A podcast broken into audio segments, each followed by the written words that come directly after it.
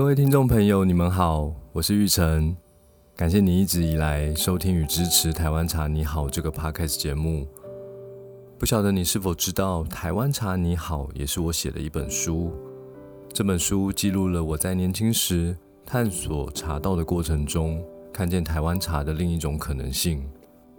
在这个特别企划的节目中，我将朗读书里面的文章。与你分享这片土地上最纯净、最美好的风味。三支酒产品的设计概念，风味是茶叶的灵魂。每一杯紫砂壶手冲茶饮，就是对茶叶至上最高敬意。我们以崇敬的态度和专业的技术，极致展现出茶叶的香气、滋味、风韵。在台湾岛上散播台湾茶的美好风味，让原来不喝茶的人认识到它的美好，让原来喝茶的人在悠游城市的美丽角落时也能有它的相伴。如果茶饮是接触这些美丽风味的开端，那么茶叶就是深入探索风味的另一个开始。多次接触茶饮后，慢慢对各式风味有了更深刻的认识。和更美好的想象，希望能在自己的生活中同样复制出那样美好的风味。于是开始购买茶叶，尝试自己动手泡一杯茶。金盛宇的产品设计概念就是聚焦在让购买茶叶以及泡茶变得更简单。创办金盛宇之前，我也是一个常常去传统茶行买茶叶的消费者。在传统茶行消费的过程，不外乎先沟通想找什么样的风味。此时会听到一些茶叶界常用的专有名词，例如半生熟、重烘焙、三分火、七分火、轻发酵、重发酵、挡带等等。这些名词对于不常买茶叶的人来说，在当下听了也无法和自己心目中理想的风味连接。所以常常会出现客人和茶行鸡同鸭讲的状况，老板也费尽心思猜测客人要的风味，然后大费周章泡了茶试喝，却不见得是客人真正想要的味道。这样尴尬的消费经验，在传统茶行是屡见不鲜的。既然风味是茶叶的灵魂，让选择风味变得更直觉，就是我们优先思考的。金圣宇第一代的茶叶商品经典铁罐，就是用四种颜色象征四种风味基调。这样的设计，就是让想买重口味的熟茶、老茶的客人，避免靠近蓝绿色、粉红色的铁罐，可以很直觉的拿起墨绿色、咖啡色的铁罐。产品上市之后，根据观察，确实有一定比例的客人。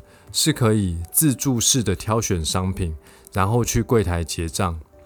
毕竟店员的介绍到底是热情还是推销，永远是现场销售的大灾问。如果能从设计让客人自己探索，发现自己喜欢的产品，不也是一种美好吗？经典铁罐初步提升了买茶过程的顺畅度，但茶叶买回家之后，如何冲泡一杯好喝的茶？才是更重要的事。对于初次泡茶的人来说，如果第一次就泡得战战兢兢，然后喝了自己泡的茶也没有很美好，而是很惊恐，那想必那包茶叶就很可能被封存在柜子里当传家宝。如何让第一次泡茶就很美好，就成为了设计的课题。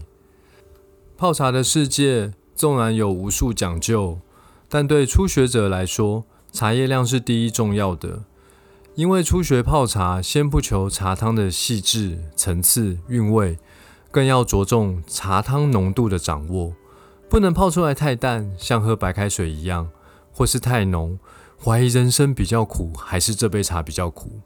于是，第二个产品轻巧盒，透过三个巧思，让泡茶变得更简单。包装本身就是冲泡说明书。中间的圈圈可称量，铺满茶叶后，纸张的结构能将茶叶方便倒进茶具里。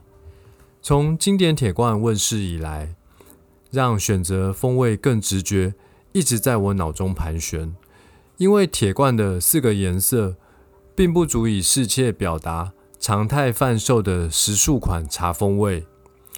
有一天晚上睡觉，我梦到我最喜欢的画家马克·罗斯科，他擅长以色块表达情绪、感受、思想。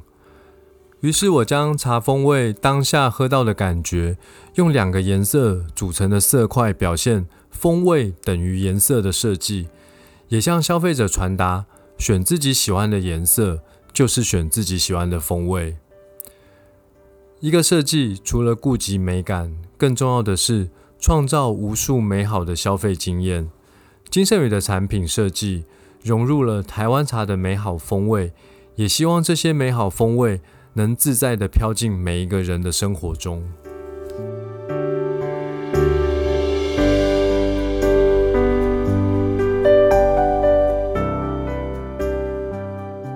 谢谢你的收听。如果喜欢我的节目，欢迎订阅并给我五星评价，以及帮我分享给更多朋友。